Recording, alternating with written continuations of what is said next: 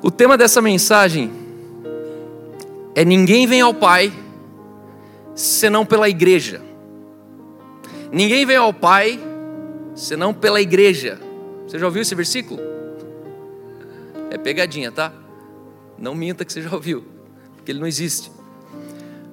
Mas eu estou criando ele hoje. Ninguém vê ao Pai senão pela igreja. Esse é o texto dessa manhã. O tópico que eu quero falar hoje é sobre o meu assunto predileto, naquilo que eu fui levantado como apóstolo para esse tempo, para falar sobre, para viver a favor e para ser talvez um transtornador sobre o assunto. Uma das palavras que talvez hoje causa mais alegria no homem crente e uma das palavras que causa mais tristeza e medo no mesmo homem crente. Se eu fizesse um teste aqui e perguntasse: a palavra igreja te traz medo? E, e falaria: quem sente medo quando escuta a palavra igreja fica de pé. Um monte de gente ia ficar de pé. Se eu falasse: a palavra igreja te traz desconfiança, outro monte ia ficar de pé. O valor fundamental sobre o que eu quero dizer hoje, e o tópico é igreja. Nessa manhã eu tenho uma mensagem especial para você que talvez ainda não tenha sua opinião definida sobre igreja. Ou melhor, você que ainda só tem opinião sobre igreja. Talvez você é uma pessoa que só tem opinião sobre, sua igreja, sobre igreja. E opinião, ela é um mero palpite perguntado. Qual é a diferença de um palpite e de uma opinião? Que palpite é a opinião que nem, ninguém perguntou, e opinião é um palpite solicitado. Joel, o que, que você acha disso? Pronto, acabei de transformar um palpite dele numa opinião. O que, que é um palpite? Aquilo que você fala e ninguém perguntou. Aí você vira um palpiteiro, conhece alguém assim? Sempre está dando as opiniões não perguntadas. E o que nós sabemos hoje sobre igreja é mais opinião do que verdade. É mais o que eu acho do que é é mais sobre aquilo que eu experimentei do que realmente Jesus criou. E hoje eu quero ressignificar esse conceito milenar e talvez mais importante de todo o Novo Testamento. Algumas semanas atrás nós tivemos uma conferência chamada F5 e essa conferência era uma conferência desenhada para quem ama a igreja. E qual foi a nossa surpresa? Que a gente descobriu que o nicho está bem pequeno de quem ama a igreja. É um nichinho bem exclusivo quem ama a igreja. As pessoas até respeitam a igreja, mas quem ama a igreja, daí já, já é bem a exceção da massa. Isso me chamou a atenção e nós falamos sobre cinco pilares de uma igreja saudável. Nós falamos muito sobre a lógica da igreja. Mas o Elder, no domingo de manhã, ele soltou uma frase aqui. Alguém lembra da mensagem do Elder sobre isso? Qual que era o tema da mensagem? Alguém lembra? Quem lembra? Hã? Fala bem alto. Boa, bingo. O Helder trouxe uma mensagem chamada Hackearam a Igreja. o nome da igreja era F5. F5 é o botão que, que recarrega a página. E por que uma, uma página precisa ser apertado o botão F5? Porque ela não carregou por completo. Então ela ficou incompleta, deu um bug. E aí você coloca um F5 para vir o resto da informação. E ali Deus começou a falar comigo sobre essa manhã, Deus começou a falar sobre essa mensagem. Hackear a igreja entender que clonaram a placa da igreja. Não sei se você já viu um carro assim. Você puxa a placa e de repente é lá do Belém do Pará o carro. Ele está ali na esquina, é uma Saveiro, mas quando você puxa a, quando você puxa o documento, era um Renault Clio. Daí você olha um, a Saveiro com a placa e aqui você baixa esses dias me contaram que viram um carro assim meio desconfiado na frente de uma propriedade nossa lá. Quando puxaram a placa, o carro era uma BMW, se não me engano, e era uma montana lá do norte do país, porque clonaram a placa. Então você usa a mesma placa com outro veículo. E é isso que fizeram com a igreja. Pegaram a placa da igreja e colocaram em outro veículo e chamaram de igreja aquilo que Jesus nunca chamou de igreja. O valor fundamental dessa manhã é você sair daqui lembrando que igreja é uma coisa boa. Ruim é o que fizeram dela. Nessa manhã, minha missão aqui é você sair daqui impresso no teu coração a certeza de que igreja é uma coisa muito boa, independente da tua experiência, independente daquilo que fizeram com você, mas ruim é o que fizeram da igreja. E aqui eu estou contigo. Eu sou o sétimo filho de um homem que teve sete filhos, adotou uma e criou mais três. Então, ao total, meu pai era viril o varão não era fraco. Meu pai criou 11 seres humanos. E com 11 seres humanos, meu pai ele era pastor. E pastor trabalha onde? É o açougueiro no açougue, o padeiro na padaria, o pastor na. E meu pai se ferrou por causa disso. Na primeira igreja que ele foi convidado, quando ele expulsou um demônio, falaram, pastor, aqui não, não vem com esse negócio aqui, porque aqui não tem demônio perdeu o emprego, ficou desempregado. Na outra igreja, ele orou por cura e falaram: Não, pastor, aqui esses negócios não. E assim sucessivamente, na última que eu era nascido, meu pai enchia uma Kombi no Boqueirão, parava debaixo do Pantanal, ali onde passa o trilho do trem, nos anos 90. Eu lembro até hoje que ele mandava a gente subir no bagageiro da Kombi, eu e meus irmãos. E de repente entrava gente aleatória dentro daquela Kombi. E eram os índios que estavam, os índios, os ciganos que estavam acampados debaixo do viaduto. Meu pai enchia a Kombi de pessoas, a gente era mais ou menos 15 em cima do bagageiro, nos anos 90. Não usava nem cinto obrigatório, cadeirinha de bebê era coisa de Nutella naquela época. Né? Bebê ia pendurado já no, no, no negocinho da Kombi. Se segura. Eu bebê, né, no caso. Eu lembro que meu pai socava de gente. E aquela gente fedida dentro da Kombi, meu pai ia com a combosa ali, ó, e eles começavam a cantar assim, ó. Eu tenho um amigo que me ama, me... Eles só sabiam cantar essa, porque eles eram analfabetos.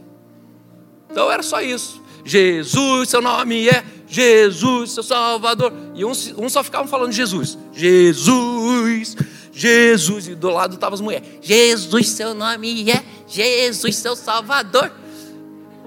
E eu lembro que a gente parava ali na, na rua O Brasil para Cristo, se eu não me engano. Não, William Booth, o nome da rua. Conhece a rua William Booth no Boqueirão? Hã? E aí a gente parava a Kombi na frente daquela igrejinha de madeira. E eu lembro bem certinho, a Kombi esvaziava e a igreja enchia. Quando terminava o culto, a igreja esvaziava, Kombi enchia. Meu pai lotava a igreja. E naquele momento ali, meu pai ele recuperou um pastor quebrado da Assembleia de Deus.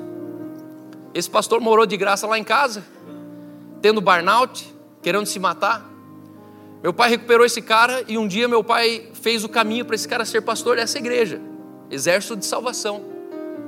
Esse cara começou a ser pastor, né? E pastor, ele vira otário quando ele descobre que ele é pastor. Não sei se você já conheceu um pastor assim, mas se ele pensar que ele é pastor, ele vira bobo.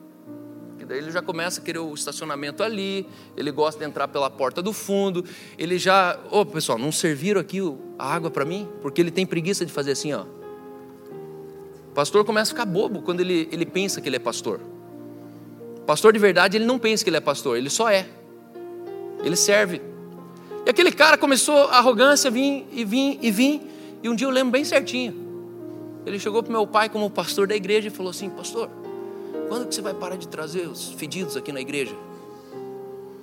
Porque os fedidos estão esvaziando nossa igreja. Eles vêm aqui e não dão oferta. E quem está dando oferta está parando de vir na igreja por causa desses caras aqui.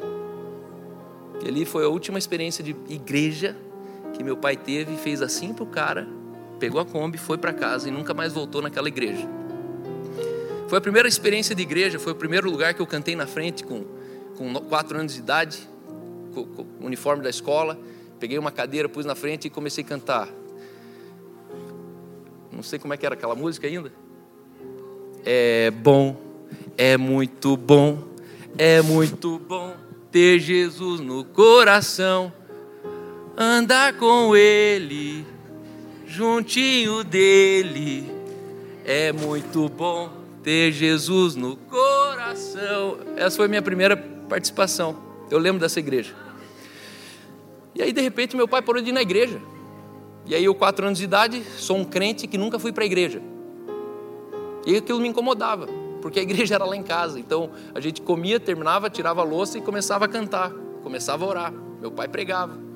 E a gente era uma casa de recuperação. Depois disso, meu pai se desiludiu com esse negócio chamado igreja.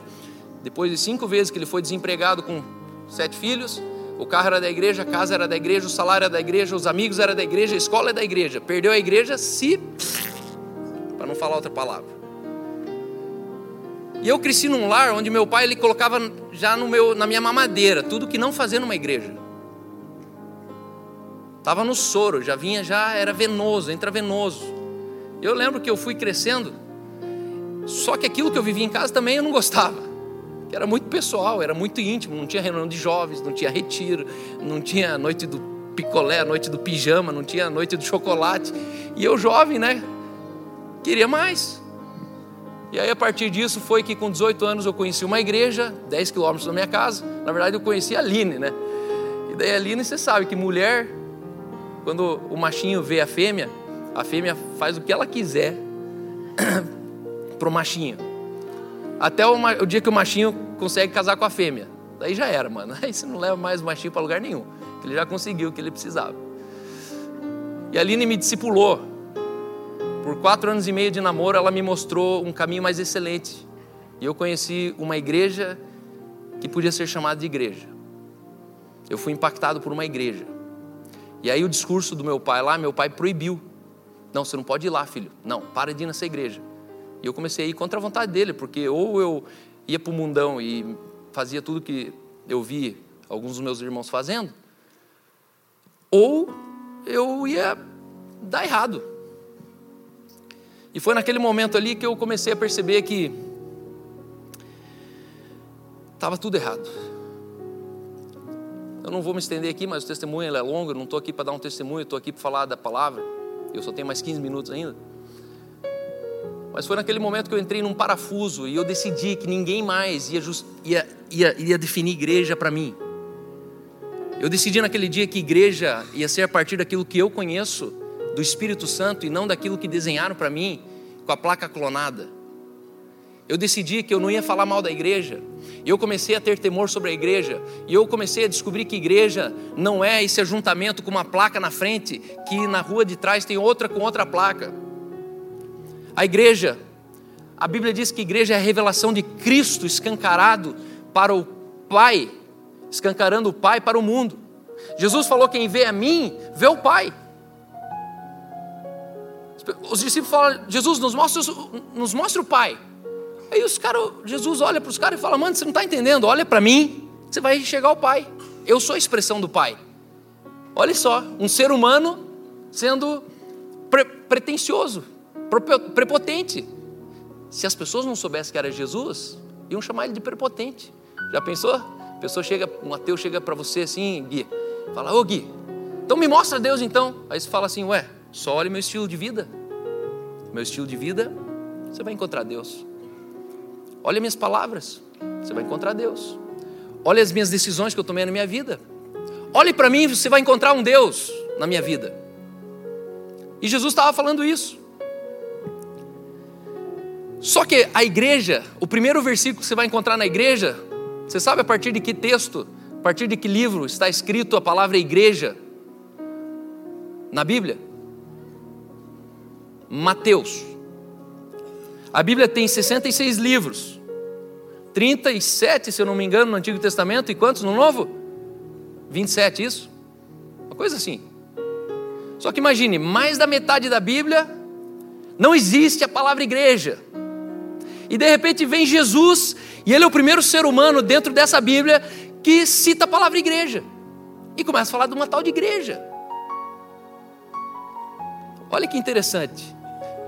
Moisés não falou de igreja, Davi não falou de igreja, Salomão não falou de igreja, mas hoje, quando você vai numa igreja, você vê mais Davi numa igreja, Salomão num templo, você vê mais Moisés num tabernáculo do que Jesus na igreja. Por quê? Porque a igreja de hoje não tem nada a ver com Jesus. Só que clonaram a placa e chamaram aquele santuário, chamaram aquele templo, chamaram aquele imóvel de igreja. E Jesus, quando ele criou e chamou a palavra igreja, ele não estava se referindo a um lugar. Jesus, a primeira vez que ele fala com uma igreja, ele não está olhando para um lugar, ele está olhando para alguém.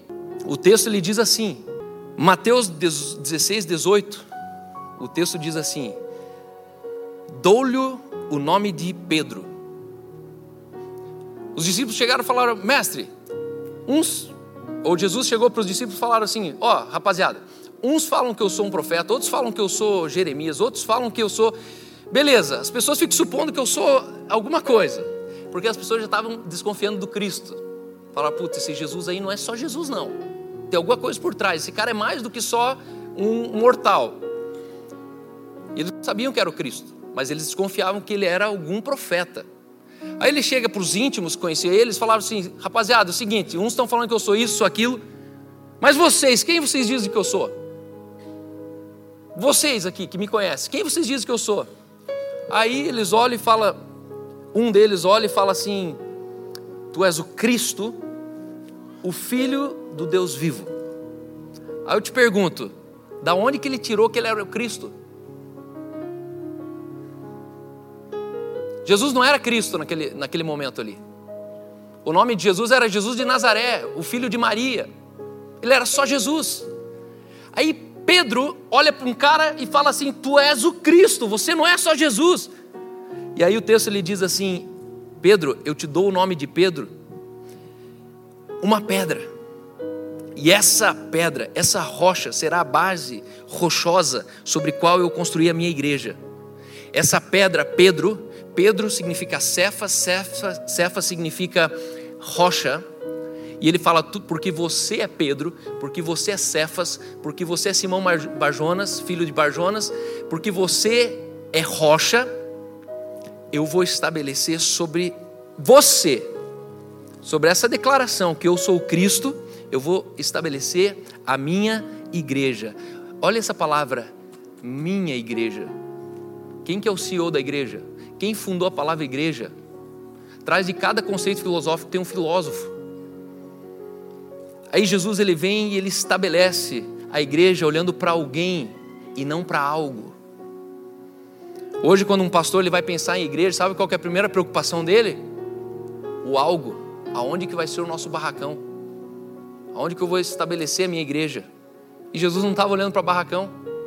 Jesus estava colocando dentro de alguém, falando: Pedro, vai ser dentro de você que eu vou construir a igreja. Nós precisamos ressignificar a igreja na origem do seu idealizador. O cara que inventou a igreja, ele está gritando com uma plaquinha falando: Mano, isso aqui não tem nada a ver com o que eu criei, não. Não tem nada a ver. Aquelas cinco igrejas que desempregaram meu pai, não tem nada a ver com a igreja de Pedro que Jesus estava colocando dentro de Pedro. E aqui eu gostaria rapidamente de falar para vocês cinco considerações acerca da igreja. Em primeiro lugar, a igreja nunca foi, nunca será e nunca é um local. Igreja é uma mentalidade. Pedro está falando, Jesus está falando, Pedro, eu vou colocar dentro de você a igreja. Aí a pergunta é, mas aonde então está a igreja? A igreja está dentro do teu cérebro, é uma mentalidade. É uma compreensão filosófica de um estilo de vida. A igreja, ela é o elemento essencial, a centralidade do Novo Testamento. Paulo, dos 27 livros, Paulo escreveu mais da metade dos 27 livros do Novo Testamento. E sabe qual que era a mensagem central de Paulo? Igreja. A igreja no Novo Testamento fala mais de igreja, a Bíblia no Novo Testamento fala mais de igreja do que de inferno, fala mais de igreja do que de pecado, fala mais de igreja do que morte, fala mais de igreja do que doença. E quantos de vocês aqui ainda estão correndo da palavra igreja? E quando você corre da palavra igreja, você resiste à palavra igreja, você está resistindo ao Novo Testamento. Porque igreja é a centralidade do Novo Testamento. O Novo Testamento ele é a revelação da igreja. Não existia antes da cruz, antes da obra completa de Cristo, não existia o mistério, o fenômeno chamado igreja na terra. Segundo lugar, igreja não é um endereço. Igrejas são pessoas. Por isso que essa igreja aqui não tem nome, não sei se você já per percebeu. A gente ficou meses procurando um nome para essa igreja. Um dia o cara chegou e falou: Mano, vamos deixar sem nome. Como assim? Ah, vamos falar que é a igreja no cinema, porque quando a gente vai embora, volta a ser cinema. Eu falei: Bingo, é isso. A igreja no cinema, ela só é igreja no cinema nessas duas horas que eu e você a gente está aqui. Quando você vai embora, isso aqui volta a ser cinema. Porque a igreja é agora. Igreja é esse momento. Igreja não é esse local. E a gente perdeu essa noção. Que a igreja é esse momento. E eu não vou perder esse momento com você. Terceiro lugar, o governo, a igreja é o governo profetizado por Isaías. Isaías 9, 6 a 7. Você sabe que Isaías foi o cara que anunciou Jesus 500 anos antes? 500 anos antes de Jesus nascer, veio um cara e fala assim: E o seu nome será o quê?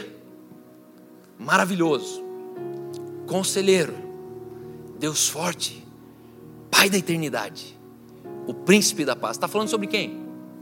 Jesus, certo? E agora como é que funciona? Como é que continua o versículo? Quem sabe? Príncipe da paz. E o próximo verso, o que, que ele fala?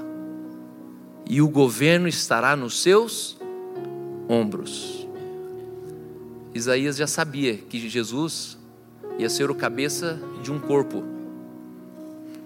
E a Bíblia fala que igreja é um corpo com cabeça. A Bíblia fala que Jesus, ele é o cabeça da igreja. A Bíblia fala que Jesus tem um corpo e o corpo é de Cristo. A Bíblia fala que igreja é o corpo de Cristo. Se igreja é o corpo de Cristo, é porque Cristo tem o cabeça sobre o corpo. Isso significa que nós, hoje, nós somos um corpo místico de Cristo vivo hoje. Por isso que ninguém vê ao Pai senão pela igreja, porque a igreja é a expressão de Cristo na terra onde eu e você nós somos membros uns dos outros desse corpo de Cristo, cujo Cristo é o cabeça.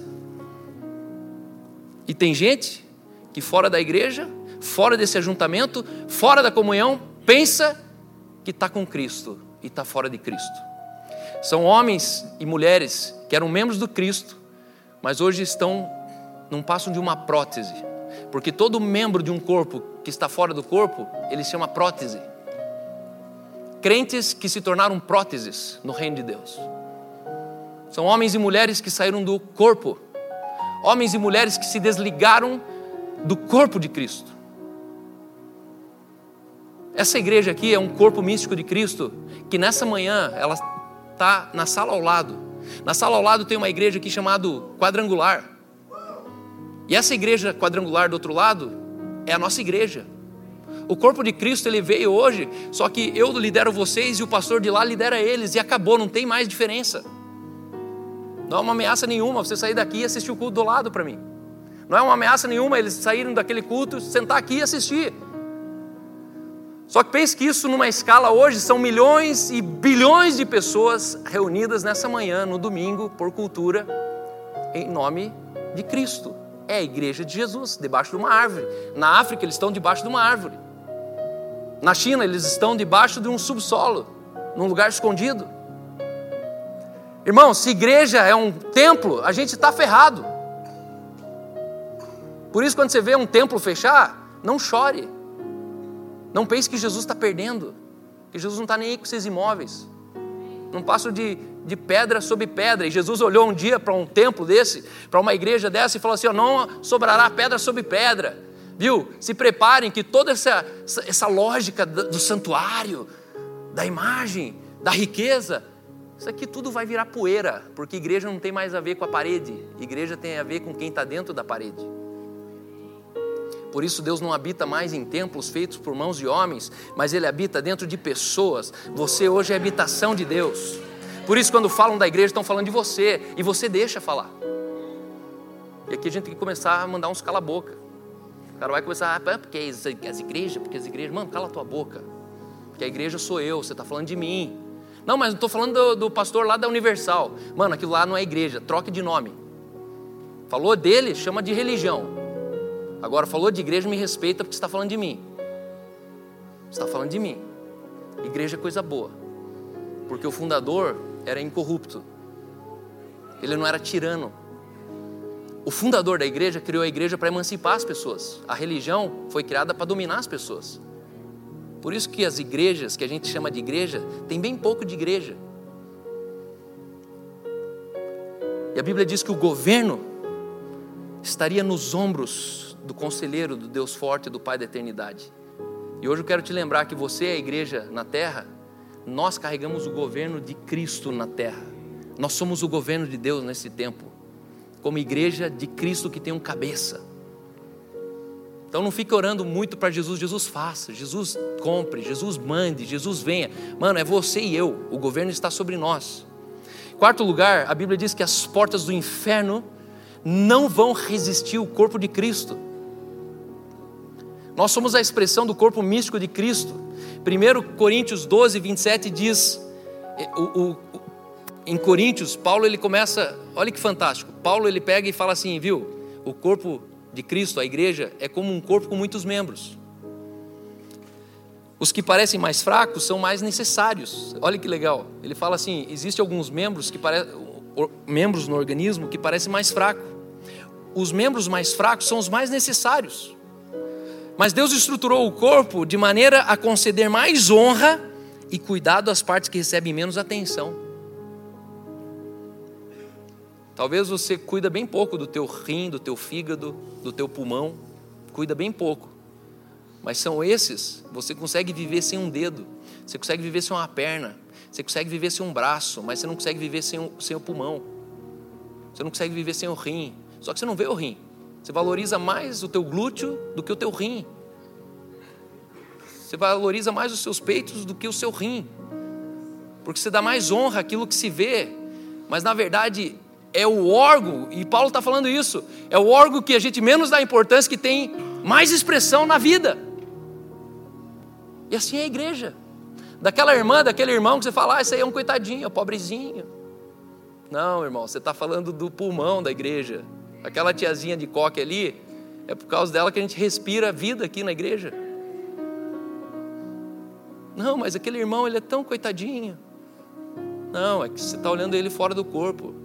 A prótese, falando do braço peludo. Cara, você é prótese. Você está falando do braço que é o corpo de Cristo. 1 Coríntios 12, 25 aí Paulo ele pega esse contexto e fala assim: Isso faz com que haja harmonia entre os membros, de modo que todos cuidem uns dos outros. O que é a igreja? É um conjunto, um organismo somado de membros onde todos cuidam uns dos outros. Por quê? Porque juntos, igreja no cinema, juntos todos vocês são o corpo de Cristo. Ah, então separado não? Separado não. Separado não. Não, mas eu lá em casa, eu e mais dois, eu e meus filhos somos a igreja. Separado não. Você é só corpo de Cristo junto. Juntos, vocês são corpos de Cristo. E cada um é, a parte, é uma parte dele. Então eu não sou o corpo de Cristo, mas eu estou no corpo de Cristo. Então no corpo de Cristo, obrigado. No corpo de Cristo, se eu estou no corpo de Cristo, eu sou o corpo de Cristo. Por causa do corpo, fora do corpo eu não sou mais corpo. E aí ele segue dizendo assim: e cada um é uma parte dele. Deus estabeleceu para o corpo. Em primeiro lugar, os apóstolos. Deus estabeleceu para o corpo, em segundo lugar, os profetas. Deus estabeleceu para o corpo, em terceiro lugar, os mestres. Depois, os que fazem milagres. Depois, ele estabeleceu os que têm cura. Depois, os que ajudam os outros. Depois, os que têm dons de liderança. E depois, os que falam diferentes línguas. Nossa, como assim, Cal? Você já percebeu que Poucas igrejas têm cinco ministérios, bem poucas. Por quê? Porque cinco ministérios é alguém. Não tem como eu colocar dentro do sistema batista um ministério apostólico, porque o ministério apostólico precisa existir um apóstolo. O ministério apostólico dessa igreja sou eu, porque eu sou o apóstolo de Cristo. Existem homens aqui que são profetas de Cristo. A gente só vive cinco ministérios se tem os ministérios presentes nessa igreja mística. Por isso que as igrejas, raríssimas igrejas, você vai encontrar que tem cinco ministérios. Por quê? Porque aquilo lá não é igreja, aquilo lá é um sistema, aquilo lá é um ajuntamento, aquilo lá é um negócio, aquilo lá tem meta, aquilo lá tem estratégia de crescimento. Aí eu te pergunto, qual é a estratégia de crescimento que você usa para o teu corpo crescer? Você consegue fazer tua orelha crescer mais do que você gostaria? Não, porque cresce conforme quem te criou deixa crescer. Olha onde a gente foi parar. A gente foi tão longe que existem hoje métodos de estratégia de crescimento de igreja. Ué, mas a Bíblia diz que não é que Deus que dá o crescimento? Aí eu fico pensando assim, ó, Deus ele não dando o crescimento e a igreja falando, bom, Deus, já que você não ajudou a gente, deixa que a gente faz. E aí tudo que cresce sem Deus é monstro. E aqui eu quero te dar uma palavra: nem tudo que cresce é saudável, porque câncer também cresce. Por isso tem um monte de igreja que é câncer. Tem 3, 5 mil pessoas, tem 20 mil igrejas e é câncer. Porque você chega lá e você não encontra o corpo de Cristo. Você encontra uma boa banda, um bom telão, um bom orador, um bom pregador, mas você não se sente parte daquele corpo porque você não está na linha do corpo. Quinto lugar, a igreja é noiva de Cristo. Somente nela teremos parte nas bodas do Cordeiro. Você e eu, a Bíblia chama nós de noivas de Cristo.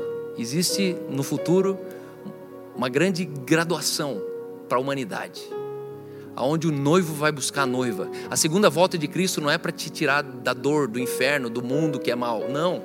A segunda volta de Cristo é a promessa de um noivo que vai vir buscar sua noiva. E a noiva é o corpo de Cristo. Nós somos o corpo de Cristo, chamado a noiva, a noiva, do, de, a noiva de Cristo. 2 Coríntios 11, 2 diz assim: pois, pois o cuidado que eu tenho com vocês vem do próprio Deus. Eu os prometi como noiva, pura um único marido, Cristo. No entanto, temo que sua devoção pura e completa, olha isso, eu temo que a devoção pura e completa a Cristo seja corrompido de algum modo, como Eva foi enganado pela astúcia da serpente. Vocês aceitam de boa vontade o que qualquer um lhes diz, mesmo que anunciem um Jesus diferente daquele que nós lhes anunciamos. Paulo já tinha esse problema. Paulo já chegou a falar, clonar a placa de Jesus anunciaram para vocês um Jesus diferente daquele que nós anunciamos, ou um espírito diferente daqueles que você, vocês receberam, ou as boas novas diferente daquelas em que vocês creram. Contudo, não me considero em nada inferior aos, aos tais superapóstolos que ensinam essas coisas. Posso não ter a técnica de um grande orador, mas não me falta conhecimento. Deixamos isso bem claro a vocês de todas as formas possíveis. Paulo chegou e falou: Mano, eu não tenho nada com esse negócio que estão chamando de igreja. Eu não tenho nada com esse evangelho que estão chamando de evangelho, mas que é uma falácia. Eu não tenho nada com esse Jesus que estão anunciando, que é um Jesus tirano, que tira as coisas de você. E Paulo ali já estava dizendo: ei, não chame de Jesus aquilo que não é Jesus, não chame de Espírito Santo aquilo que não é Espírito Santo, não chame de igreja aquilo que não é igreja, não chame de evangelho aquilo que não é evangelho. O problema é que eu e você, a gente não sabe o que é evangelho. Então você fica ouvindo um apóstolo da televisão dizer para você o que é. Não. Não, você vai ser enganado. Você vai dar teu carro onde não era para dar. Você vai doar uma casa onde não era para dar. Você vai comprar um sal de lorota que estão dizendo que trouxeram de Israel e trouxeram ali de Minas Gerais. Você vai comprar um cabo de vassoura, teu marido vai te odiar e ficar bravo com você por causa disso porque você não tem fundamento e a responsabilidade do fundamento é teu. Sabe por que, que um pastor charlatão engana alguém? Porque se alguém não leu a Bíblia, se não lê a Bíblia, você tem que ser enganado mesmo. Porque quem lê a Bíblia nunca vai ser enganado por um pastor mal intencionado. Nunca vai. E hoje eu quero te dizer o seguinte: ame a igreja mais do que tudo. Porque é ela que está prometida como noiva de Cristo. E para guardar aqui, para fechar tudo, guarde uma coisa: Deus, Pai, Ele revela o amor para a humanidade. Quando se fala em amor, estamos falando de Deus Pai. Jesus, Filho, Ele revelou a salvação para o mundo. O papel de Jesus era vir salvar o mundo, e Ele fez isso, o mundo está salvo. Mas Deus Espírito Santo revela a comunhão para a igreja. Porque antes da cruz não havia Espírito Santo. E o princípio do Espírito Santo é você ter testemunha. Para quem que você é testemunha? Para o próximo. E nos últimos dias eu derramarei do meu espírito sobre toda a carne. E vocês receberão poder para serem testemunhas. Hoje a gente tem poder para curar, a gente tem poder para falar línguas, a gente tem poder para profetizar. Mas o poder que não é para ser testemunha, você está usando o Espírito Santo para o fim errado. E ser testemunha fala de mim para você, não fala de mim para Deus, não fala de mim para o inferno, de mim para Satanás. O Espírito Santo revela a comunhão para a igreja. Agora, chega bem aqui pertinho de mim que eu vou te dar uma palavra para você criar temor. Rebelar-se contra a comunhão com os irmãos. Provavelmente pode ser o tal do pecado contra o Espírito Santo, e a Bíblia diz que nisso não há perdão. Você cresceu num lar evangélico que sempre te lembrava: cuidado, meu filho, com o pecado contra o batismo com o Espírito Santo. Isso é blasfêmia. Esse é o único pecado imperdoável. Já ouviu ou não? E vai dizer que você sabia que pecado era esse? Ninguém sabe. Só que eu te dei uma pista do que pode ser. Isso aqui para mim é o único pecado que faz sentido. Pecar contra o Espírito Santo é você se rebelar contra a comunhão da igreja. E hoje, a segunda maior igreja do mundo, sabe qual é? Se chama desigrejados. A primeira maior igreja do mundo são os evangélicos, crentes. A segunda maior religião do mundo são desigrejados, aqueles que estavam entre nós e caíram fora. Se você é um desigrejado, se você fala mal de igreja, se você não vai na igreja, eu quero te, te exortar nessa manhã com temor. Cuidado que você pode estar blasfemando contra o Espírito Santo e não está percebendo. E aí você vai morrer minguado. Porque um membro fora do corpo, ele termina necrosado. Não fale do corpo de Cristo. Não fale da comunhão dos santos. E não saia da comunhão pura do Espírito. Essa é a mensagem que eu quero trazer para você. Igreja é a comunidade da comunhão perfeita, ponto. O que passa disso inventaram depois. Igreja é a comunidade da comunhão perfeita. Isso pode acontecer num restaurante, a comunhão perfeita pode acontecer no aniversário, a comunhão perfeita ela pode acontecer sim num pub à noite, a comunhão perfeita ela pode acontecer dentro de uma sala de cinema porque é sobre esse momento sagrado que a gente está tendo aqui. E nunca fale mal da expressão da igreja na terra, porque é ela que revela o Pai para o mundo. As pessoas estão com problema com o Pai, sabe por quê? Porque quem está falando é a igreja. Mas eu te pergunto: um Deus que prospera, um Deus que cura, fica aqui, tá? Um Deus que salva, um Deus que liberta. Quem que é o louco de falar que não quer esse Deus? Você já pensou isso? Se Deus é tudo aquilo que a Bíblia diz que Ele é, quem que é o louco de falar que não quer Deus? Só que aí a gente entra na igreja e encontra alguém não gostando da igreja. Por quê? Porque está pregando outra coisa. Então, ninguém vem ao Pai senão pelo corpo místico de Cristo, que é Cristo hoje, eu e você, sendo Ele o nosso cabeça. Amém? Quero chamar ainda aqui o Léo e o Estevão, e rapidamente, são três testemunhos que eu quero falar sobre a expressão dessa igreja que eu acabei de pregar aqui em pessoas que talvez eles não têm cargo na igreja, não têm salário da igreja, eles não vivem contando dinheiro depois do culto da igreja, mas cuja igreja foi na vida deles o que o corpo de Cristo que Jesus fundou, entregou as chaves para nós, fez na vida deles. Eu vim fazer uma observação de uma frase só, mas o Cal já me deixou aqui.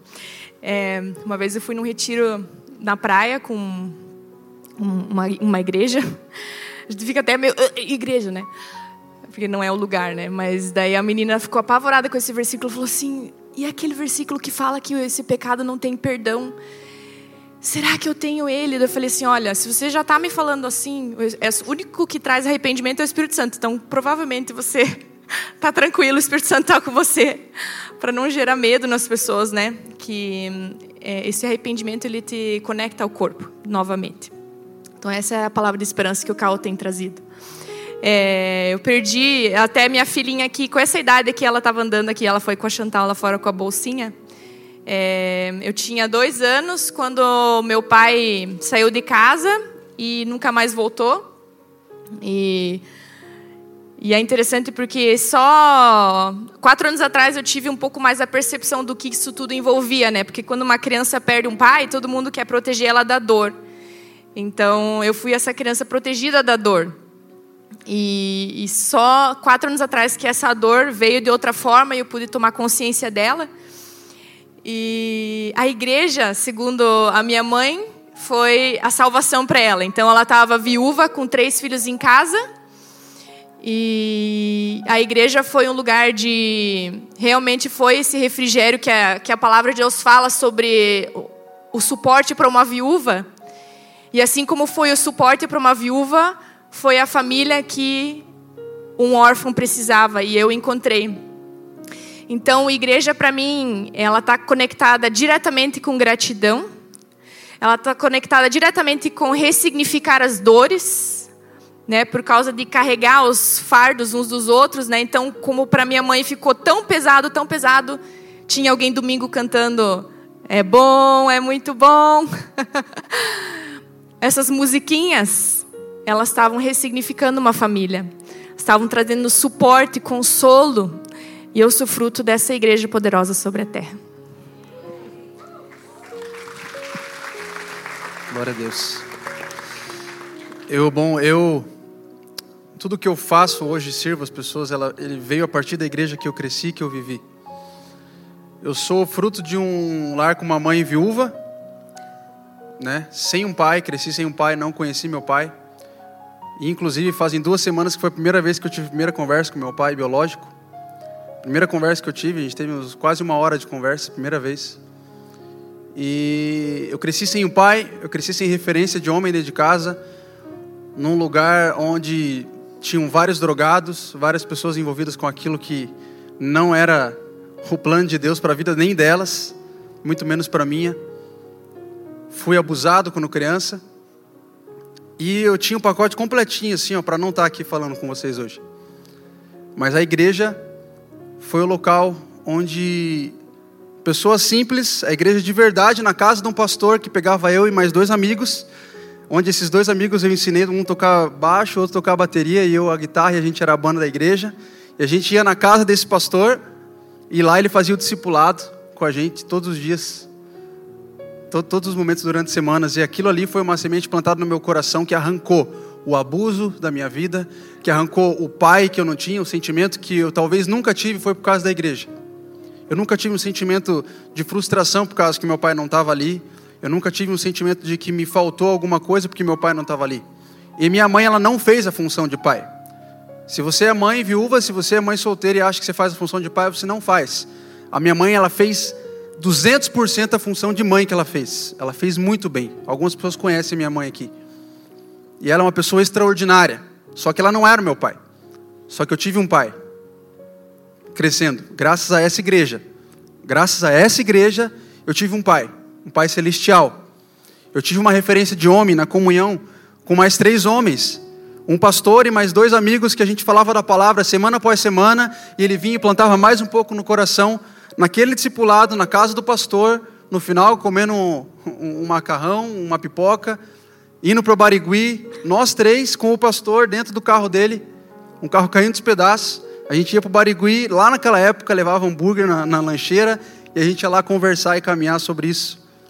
E talvez, acho que ninguém aqui sabe disso. Acho que eu nunca compartilhei esse detalhezinho da minha vida com ninguém, nem com o Cal, nem com a Aline. Eu nunca falei disso. E aí, essa semana, a gente sentou e a gente estava na mesa falando sobre esse momento. E o Cal ia convidar, e, e, cara, me veio tudo assim, ó. Trouxe tudo assim naquela época lá.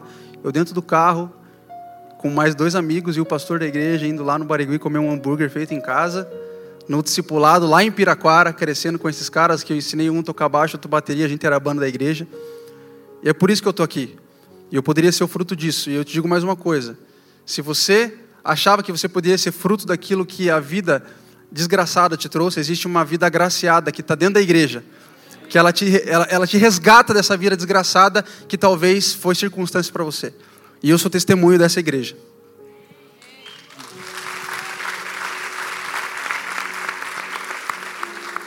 É, eu gosto sempre de falar que quando você não tem força e nem consciência para investir no teu futuro, Pessoas creem por você e investem no seu futuro no momento que você não sabe valorizar aquilo que foi investido. E no fim você vive o resultado daquilo que outros investiram. E a igreja é isso. A igreja é sobre pessoas que investiram para que você estivesse aqui, vivenciando o seu presente, que é o seu futuro. No dia que você não tinha consciência de plantar aquilo que você está colhendo hoje, alguém fez isso por você. E isso é que eu vivo desde sempre. Eu sou o típico menino da igreja, menino que nasceu na igreja, que dormiu no banco, que ia para as vigílias e dormia na vigília, que via a galera expulsando o demônio lá e ficava com medo e não dormia de noite, que via a galera orando numa língua estranha e ficava olhando, o que, que é isso, cara? Mas a questão é essa, sabe? Que eu não tinha consciência daquilo. Mas o fato é que é, a, a, igreja, o, os meus pais, a fé que meu, meus pais tinham na igreja, em Cristo e na sua igreja, faziam a gente sair de uma cidade, a gente morava em São José dos Pinhais, a gente ia numa igreja é, no Capão Raso. Os meus pais sempre foram aqueles que serviram na igreja, viveram como corpo na igreja. E deram tudo que eles tinham. Eles gostam sempre de falar que eles deram tudo que eles tinham 11 anos para a igreja. Eu falei, por que, que não dão tudo, né?